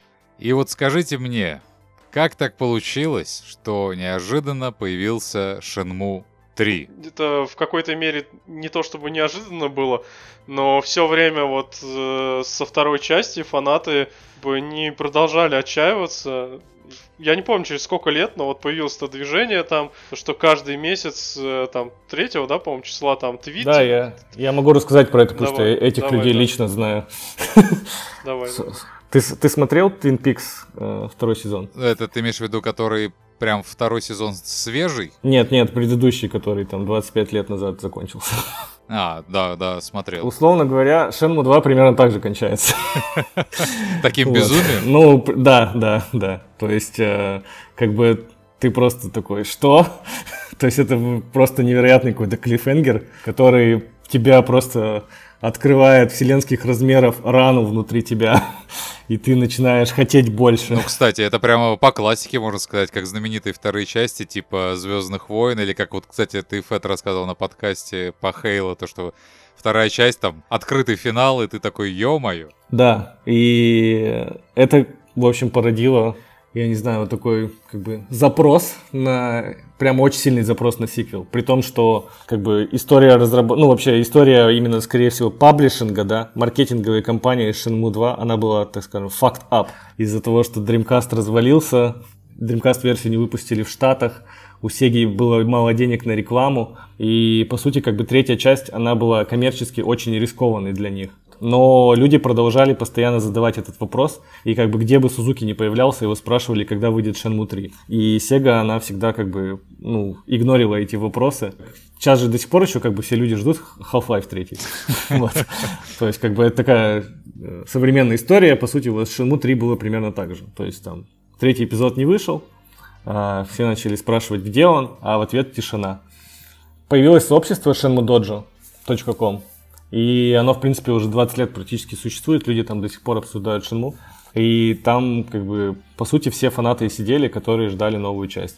И каждый раз, когда Сузуки появлялся на публике, его спрашивали, где третья, где третья часть, и я так подозреваю, в этом как бы часть проблемы того, что он исчез, потому что его просто достали эти вопросы. Ну, а потом как бы в 13-м или когда там случился феномен Кикстартера, ну и понятно, о чем люди подумали, когда там начали собирать миллионы долларов. Что как бы раз э, издатели не дают денег на Shenmue 3, то игроки должны сами скинуться. Соберем. Да, да. И в этот момент появилось движение, ну, хэштег в Твиттере Give you Shenmue license. Чтобы... То есть в этот момент Сузуки уже не работал в Sega, ну, конкретно как продюсер. Он ушел на роль адвайзера. И, в принципе, по-моему, он до сих пор им остается там. И у него появилась вот своя собственная компания WiseNet, которая начала делать всякие обсосные мобилки. А, Одной из этих мобилок, кстати, был, э, была Shenmue для социальных платформ, как она называлась? Shenmue Guy или Shenmue City. Она вообще выходила на какой-то такой неизвестный за пределами Японии платформе Yahoo Mobile Service. По сути, она представляла такую, типа, э, визуальную новеллу, что ли, где, собственно, надо было просто как бы перемещаться по локациям из первой и второй части. Там даже использовались те же самые спрайты, нарисованные для Dreamcast. И, соответственно, эта игра тоже не взлетела. Вот, и Сузуки сидел, значит, думал, что ему делать. В этот момент как раз вот Тим Шефер собрал деньги. Потом еще несколько разработчиков. И требования предоставить Сузуки лицензию стали набирать э, как бы так силу. Флэ- Флешмоб пошел. Да, да, да. И нач- начался флешмоб, что каждого третьего, каждый третьего числа э, люди стали просить, ну, дать ему лицензию, чтобы он мог выпускать игры по Шинму. И постепенно начало набирать популярность и дошло до самого Сузуки. И в как... он начал, ну, об- обмолвился, что э, хочет закончить серию, но пока не знает как. И потом появился такой человек, Райан Пейтон, который был, он был эм, продюсером Metal Gear Solid 4, потом он был продюсером Halo 4, и он потом основал свою студию Камуфляж. И зашел на Kickstarter с игрой Republic. Вот, И успешно собрал, собственно, там денег. А Райан, он, собственно, ну, так, путешествовал между Сиэтлом и Токио. Сам работал в Токио и был большим фанатом Шинму. И, собственно, он Сузуки рассказал про то, что вот есть, собственно, такая возможность собрать деньги на Kickstarter. Давай попробуем. Да, да, да. Эта тема, она была, в принципе, очевидна и летала в воздухе. То есть все, все хотели, чтобы Shenmue появилась на Kickstarter е. И у меня, кстати, с этим тоже связан анекдот, поскольку я делал как раз фанатскую игру а, по Shenmue. Как раз такой, типа, lucky hit для браузеров. И у меня была в этой игре, ты как бы, ну, это был обычный lucky hit из Shenmue, ты просто делал ставки, зарабатывал деньги, но мы туда как бы вставили э, виртуальный Shenmue 3 Kickstarter. То есть те иены, которые ты зарабатывал, ты мог задонатить э, на разработку Shenmue 3 э, и таким образом сублимировать то, что реального кикстартера еще нет. И я помню, что ну, мы закончили эту игру делать примерно за полгода до анонса настоящего кикстартера. И в этот момент уже вот это вот движение Give You Shenmue License, она превратилась в Say Shenmue, в том числе потому, что до этого еще Sony на своей конференции сказала, ну вот, ребята, мы типа, у нас был хэштег такой, типа Build the List, или как-то как он так назывался, что... Да, и там Shenmue чуть ли не на первое место, по-моему, туда вышел. Да-да-да, и все кидали свои реквесты, что за игру они хотят. В первом месте была Shenmue, а на втором Якудза. Потому что как бы Якудзу как-то плохо опубликовали тогда, то есть она вообще еще не была популярна, как сейчас. Sony также начал, э, начала общаться с Сузуки, начали выкладывать фоточки, там, где он стоит с Марком Церни, там, с этим Садомом Бойсом и так далее. И как бы хайп в соцсетях, он еще все больше нарастал. И то есть было понятно, что Sony как-то участвует. Вот, и что что-то происходит, но непонятно что. Что и, собственно, привело к тому, к чему привело E3 2015. Ну, это, наверное, Анонс. отдельная тема. Ну, это было самое быстрое распознавание игры по одному сраному листочку, который там еще наполовину из-за экрана вылетел. У него просто других слов не было, я, я поверить не мог. Потом смотрю еще листочки, листочки, и музыка заиграла. Такой, ну блин, все, наконец-то. Шедму 3. Какой ему бюджет нужен был, чтобы создать игру? Вот прям, чтобы она была ну, достойным наследником Шенму. Ну, давай начнем с того, какую сумму он просил. Ну, просил он миллион. Два, два, два. Два, два, да, точно. Это на минимум, минимум версии. И этот минимум он собрал, по-моему, за 5 секунд, если я не ошибаюсь. Там, по-моему, ну, ему накидали очень я, быстро. Да, я задонатил и лег спать, и на следующий день там уже был, да, уже было все собрано. И в итоге сколько он собрал? Э, шесть с половиной миллионов. Ну, сейчас это самое, да, так сказать, больше всех денег собрала на Кикстартере видеоигра. Это Шинну. То есть она попала в книгу рекордов Гиннесса. Хорошо, а с кем он делал игру в итоге? Что за студия? О, короче, это отдельная история. Изначально, а, в общем, изначально игру должна была делать студия Нейла, как а, подрядчик. А, Ее организовал коллега Сузуки по первой части, Так Хирай, по-моему, его звали, да. Короче, он был типа э, техническим директором, и сейчас у него как бы своя аутсорс-студия. И изначально как бы игру подавали так, что вот WiseNet занимается дизайном, а вот разработкой будет заниматься Нейла. Но потом это все поменялось, и в итоге WiseNet просто стали сами хантить, ну, нанимать людей.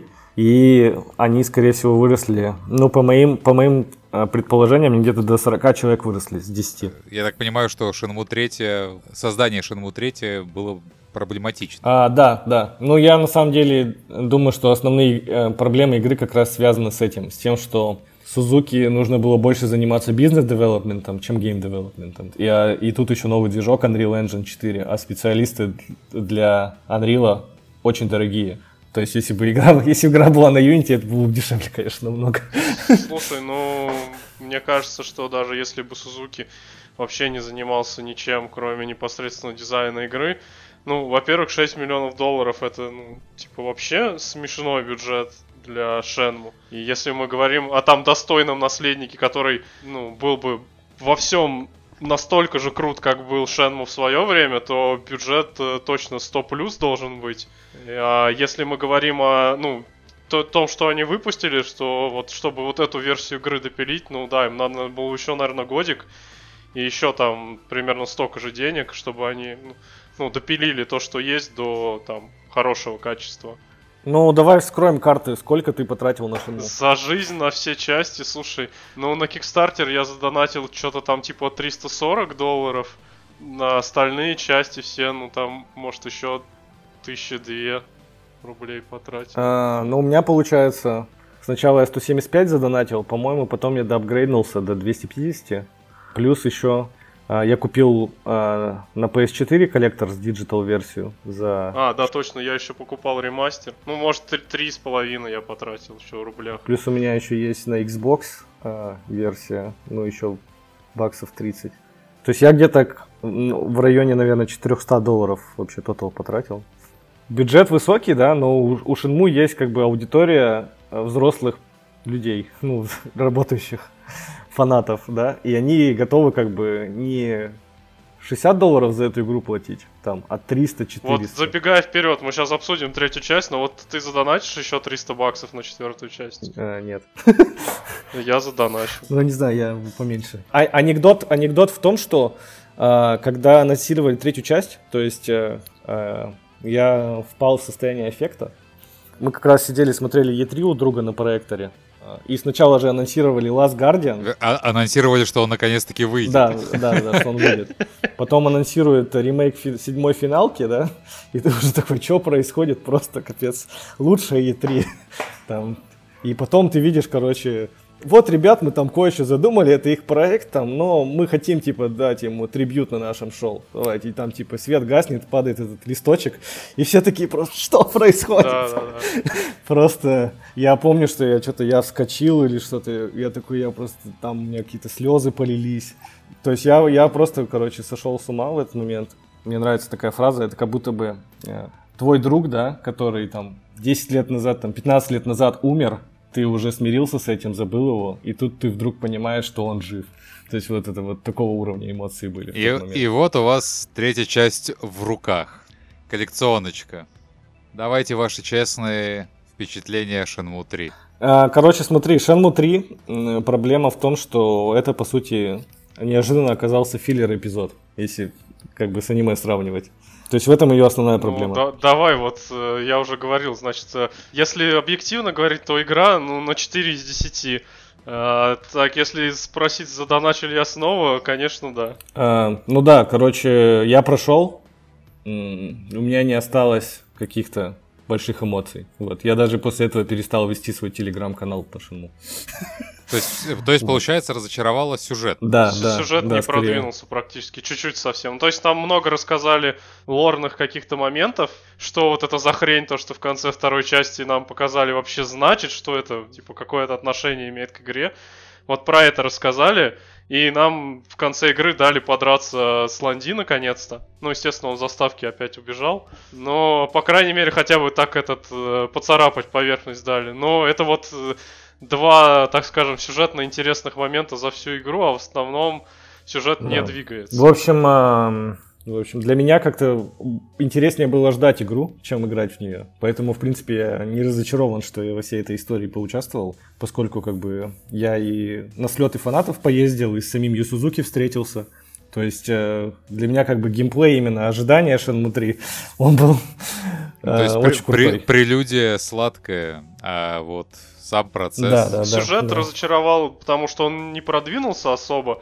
Но на самом деле геймплейно совершенно непонятно, зачем они таймгейты поставили. То есть там надо в некоторых местах покупать какие-то дорогие вещи, там типа мастер кунг-фу просит элитное бухло, чтобы научить тебя удару, который тебе позволит победить босса. И как бы и тебе нужно работать, и довольно много на самом деле. На- там в первый раз я рыбачил, как-то еще там колол дрова в перемешку, ну, вру- вручную, короче, накопил денег. Но второй раз, когда этот таймгейт снова повторился уже там, в следующем городе, я просто плюнул, взял турбоджойстик и поставил его колоть дрова за меня, короче, и смотрел кино. И я вот не понимаю, реально, то есть, как, какой смысл был делать эти таймгейты, когда Сузуки сам говорил, что он, ну, изначально понимает, что этого бюджета не хватит, чтобы удовлетворить всех людей, и игра направлена исключительно на фанатов. Мне кажется, фанатам куда больше бы зашла игра на 5 часов короче, но без вот этого вот, э, э, без рутины вот этой ненужной, потому что поколоть дрова там немножко, чтобы купить себе какой-нибудь там прием или еще что-то там, одежду какую-то прикупить, это прикольно. А когда тебя прям заставляют колоть дрова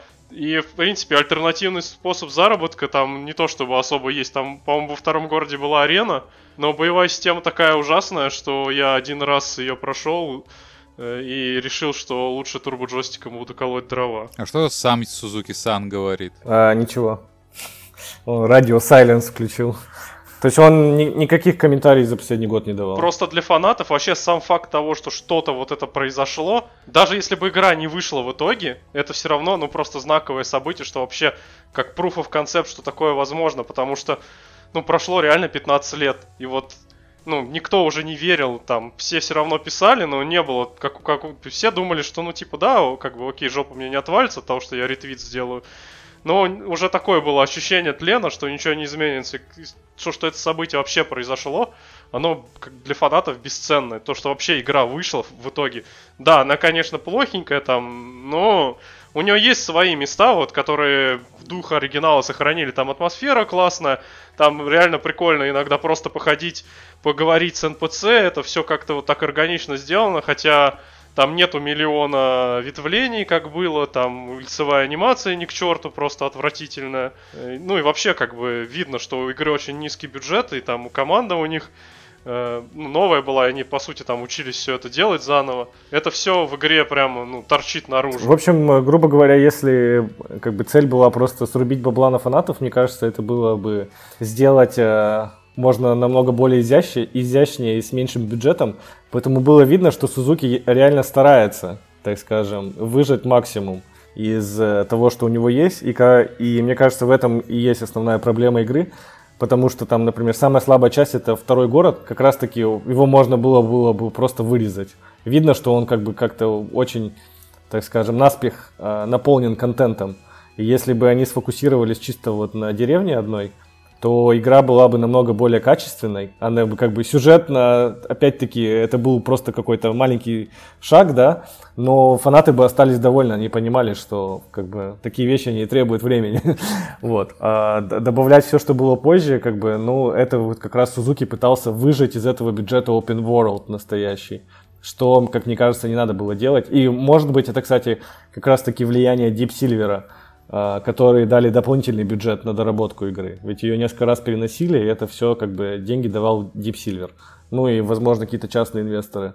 Но как раз-таки вот это вот, э, возможно, неумение Сузуки а, ставить дедлайны, да, и попадать в них, оно сыграло злую шутку. То есть э, в этот раз не было Нагоши, который пришел и остановил его. То есть он хотел все больше, больше и больше. Я как раз сначала хотел задать такой вопрос, то что, может быть, Сузуки уже понимал то, что с таким бюджетом он не сможет сделать инновации, поэтому просто хотя бы подарит фанатам историю. Но учитывая то, что вы сказали, что она больше как филлерная, я даже немного как-то потерялся. Но на самом деле игру и так порезали, то есть на Кикстартере должно было быть три локации в ней, а в итоге осталось только две. Но добавили кучу open world и гринда, которого изначально не должно было быть по Кикстартеру. Как бы мне кажется, что ресурсы были направлены не в те вещи, в которые нужно. Вот. Ну то есть, допустим, вот я как человек не игравший в эту игру, мне лучше с третьей части не начинать. Ну, О, конечно, это любому да. человеку лучше не начинать с третьей части, потому что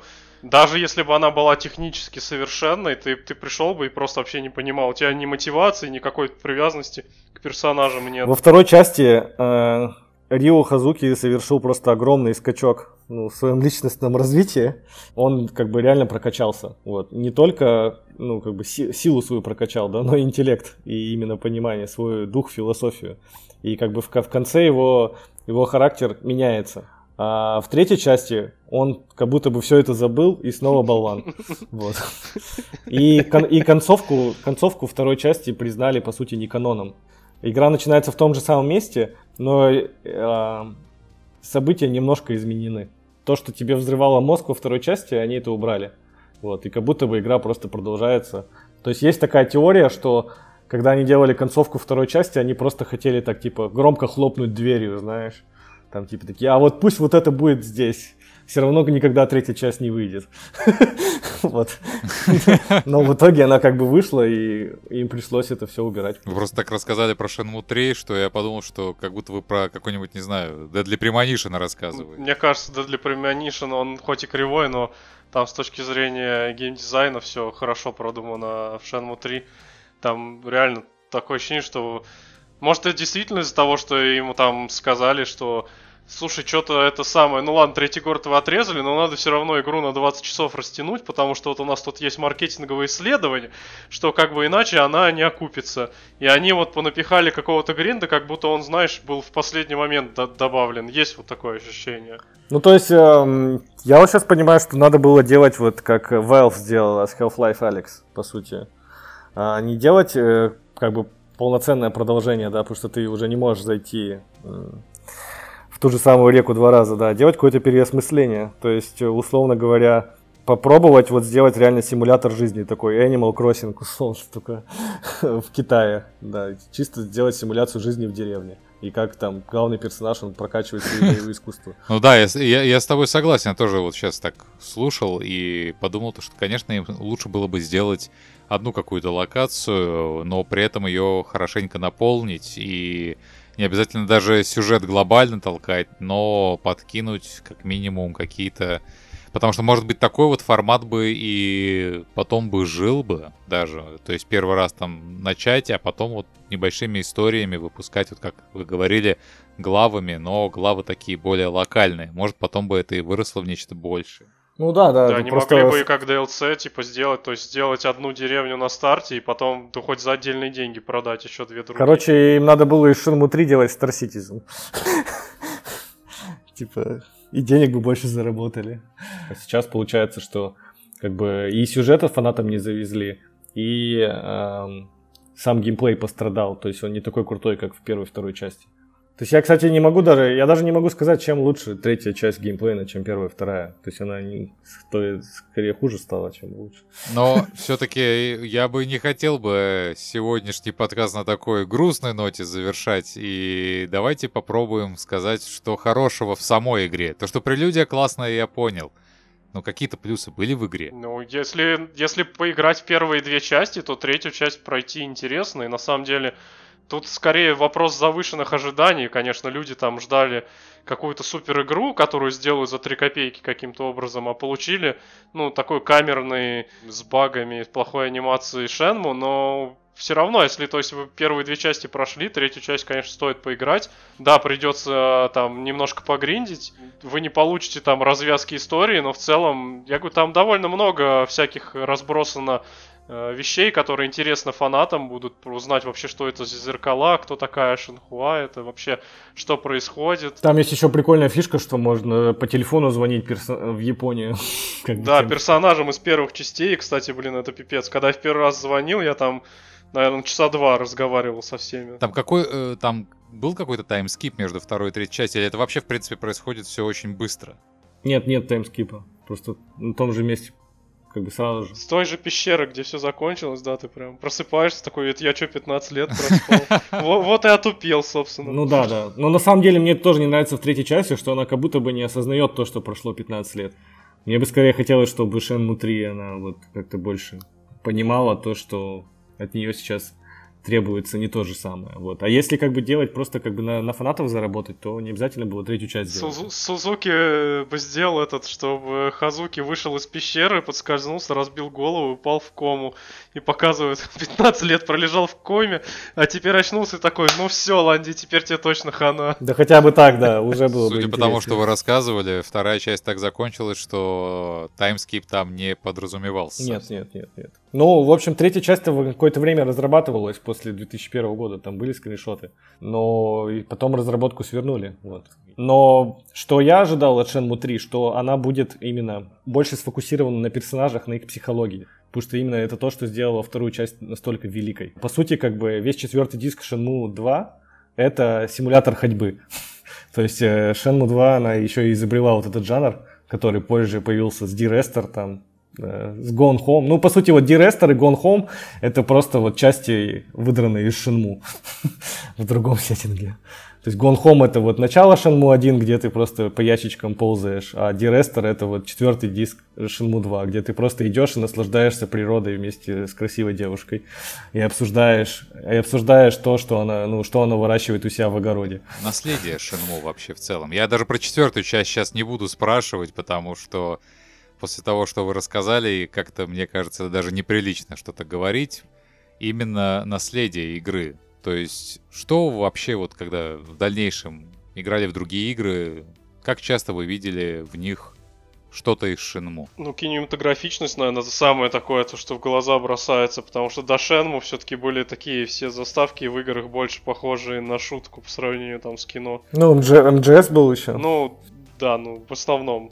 То есть, и как бы после Шенму вот пошла именно Режиссура в играх стала нормой, когда реально в заставке выглядит как э, кусок фильма, а не как то, что просто камера из-за плеча у персонажа стоит и два болванчика друг перед другом разговаривают. Ну, квиктайм ивенты после Шенму там, ну не то что во всех, но во многих играх используются. Ну и Open World, по сути, он один из родоначальников вообще жанра этого. Ну да, кстати, это забавно, потому что обычно все всегда говорят, что GTA третий стал такой первой трехмерной игрой с open world, но Shenmue был раньше. Quantic Dreams же, по сути, тоже очень похожи на Shenmue их игры. Хотя Дэвид Кейдж, он заявляет, что он не играл в Shenmue. Вот, когда делал там Фаренгейт. Э. Да, я, кстати, Фаренгейт, когда играл, да, я в него играл именно потому, что он похож на Шенму. Ну, я тоже, да, да. Чем-то. Да, да. Фаренгейт был похож на Шенму. И, ну, и Heavy Rain, по сути, тоже. А, кстати, вот как раз Райан Пейтон, он на одной из E3 организовал встречу Ю Сузуки с Дэвидом Кейджем. Они до этого были незнакомы. Это было лет, лет 7 назад. И Кейдж не признался. Да, да, Кейдж такой, ну да, мы, мы, говорит, мы с вами похожи, да. Мы думаем в одном направлении. А в каком, в каком направлении вы хотите подумать теперь? А, на Kickstarter надо идти, ну хорошо. Хотя он же француз, а учитывая, что Шинму популярна во Франции. Да, да, так... этот э, же ко-продюсер Шинму, Седрик Бискай, он из Монако, то есть он там видный человек. И как бы в вот так вот у Сузуки все замкнулось, видишь. То есть, а утран ему идея пришла в Монако, потом из Монако ему денежки потекли на Шинму 3. Такой э -э легкий французский оттенок. Да, да, да. Хорошо, да. давайте все-таки тогда такую концовку сентиментальную сделаем, и вы скажете какие-то такие вот последние слова. Шинму в вашей жизни, учитывая то, что, конечно, вы во время подкаста уже многое сказали, но какие-то такие вот последние приятные слова. Хочется Ланди морду уже набить наконец-то. Сколько, блин, лет мне еще ждать? Это в небо отправляешь. Посылаю лучи, да, бодрости Сузуки, чтобы там. Надеюсь, вот аниме зайдет, заработает кучу денег, новую волну хайпа поднимет. Выпустят не ремастер жалкий, а ремейк первых двух частей. И третью часть тоже переделают с хорошим качеством, а потом четвертую выпустят. Наконец-то мы там, значит, наваляем Ланди. Э, этот э, Рио соберет свой гарем, и все, и можно будет наконец-то успокоиться. И уедет в закат на автобусе уже совсем гаремом. Ну, я от себя хочу сказать, что я, в принципе, благодарен да, тому, что я с этой игрой познакомился. И быть частью этого фэндома, я думаю, что это вообще уникальный experience. И я надеюсь, да, Ю Сузуки сможет как бы собраться силами, сделать четвертую часть более грамотно, уже с более опытной командой. Да, в принципе, даже если четвертой части не будет, он сделает условно там новую игру, да, уже со, со своим новаторским подходом, да, то я думаю, что будет, это будет что-то интересное. Главное, чтобы ему здоровья хватило, все-таки ему уже 62 года. Я желаю ему успехов и могу закончить разве что как э, что, что сказал э, Ивао Хазуки перед тем, как умер. Keep friends does you love close to you. Вот, благодаря, благодаря Шинму, да, я познакомился с кучей классных людей. И у нас реально очень прикольное сообщество, и все как бы, все как семья, все друг друга знают. И я стараюсь как бы вот этот позитив, который есть у нас, как бы нести в другие игры. А я вот как раз вернусь к тому сайту квесту, про который я вначале говорил, и послушав вас, я понял, что из трилогии Шинму я бы, наверное, хотел бы попробовать вторую часть. По крайней мере, все, что вы описали, я так понял, то, что она больше всего мне подходит. Хотя, опять же, если брать сюжет и становление персонажа, я так понимаю, что без первой части никуда не уйти. А третья часть остается филлерной. Я даже немножко расстроился, если честно. Я думал, что более в позитивном ключе вы про третью скажете. А тут прям как-то немножко так грустненько мне стало. Ну, да, если первый, если первую, вторую ты пройдешь, я думаю, ты сам решишь, надо тебе третью играть или нет. Просто я теперь понимаю, учитывая то, что вы сказали, что концовка у второй такая, что прям выносит мозг. Мне кажется, я с удовольствием побегу покупать третью, а потом как раз-таки получу то, что получили вы. И такие, эх. А, кстати, ну, на самом деле в третью можно поиграть, просто главное ее до конца не проходить. Да, можно и до конца пройти. Тут, я говорю, это вопрос ожиданий. Как бы, если ты захочешь получить Shenmue 3 помноженную на 20 лет развития индустрии там и достойный сиквел, то, ну, как бы ты не получишь. Если ты хочешь получить еще немножечко Shenmue, то ты получишь еще немножечко Shenmue. Хорошо. Спасибо вам, ребята, за то, что вы сегодня были с нами. Тебе спасибо, что позвал. Да, спасибо. Всем слушателям спасибо. Надеюсь, они дотерпят до конца. Да, не, не хейтите Шинму, пожалуйста. Серия игр Шинму до сих пор остается для меня неизведанной планетой, как мне кажется, и для многих игроков во всем мире. Но я считаю, что когда-нибудь имеет смысл потратить свое время и как минимум познакомиться с Шенму. С вами был Дариус GQ, DigiQuire подкаст. Увидимся дальше.